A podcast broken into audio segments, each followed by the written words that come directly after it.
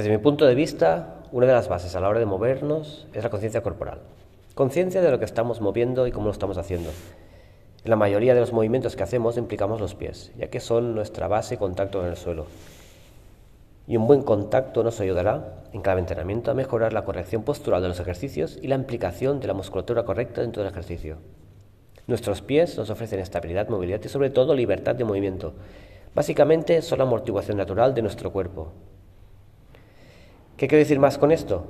Que no solo mejoraremos la postura, sino que también haremos un trabajo de descarga de zonas que nos suelen hacer molestia, como las lumbares o las rodillas, y así evitaremos una posible lesión y las podremos fortalecer.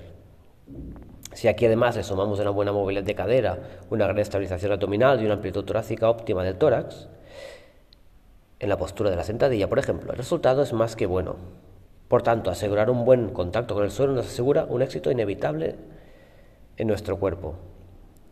Como un árbol se nutre a través de la raíz con la tierra, igual nosotros nutrimos nuestro cuerpo revitalizándolo con el contacto directo.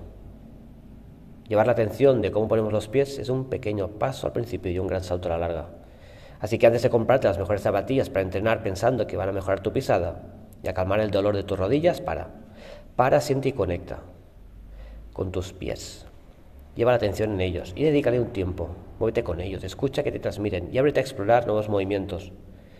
Te lo digo yo, que era el típico que se compraba la mejor zapatilla para correr y evitar lesiones, hasta que un día hice un reset.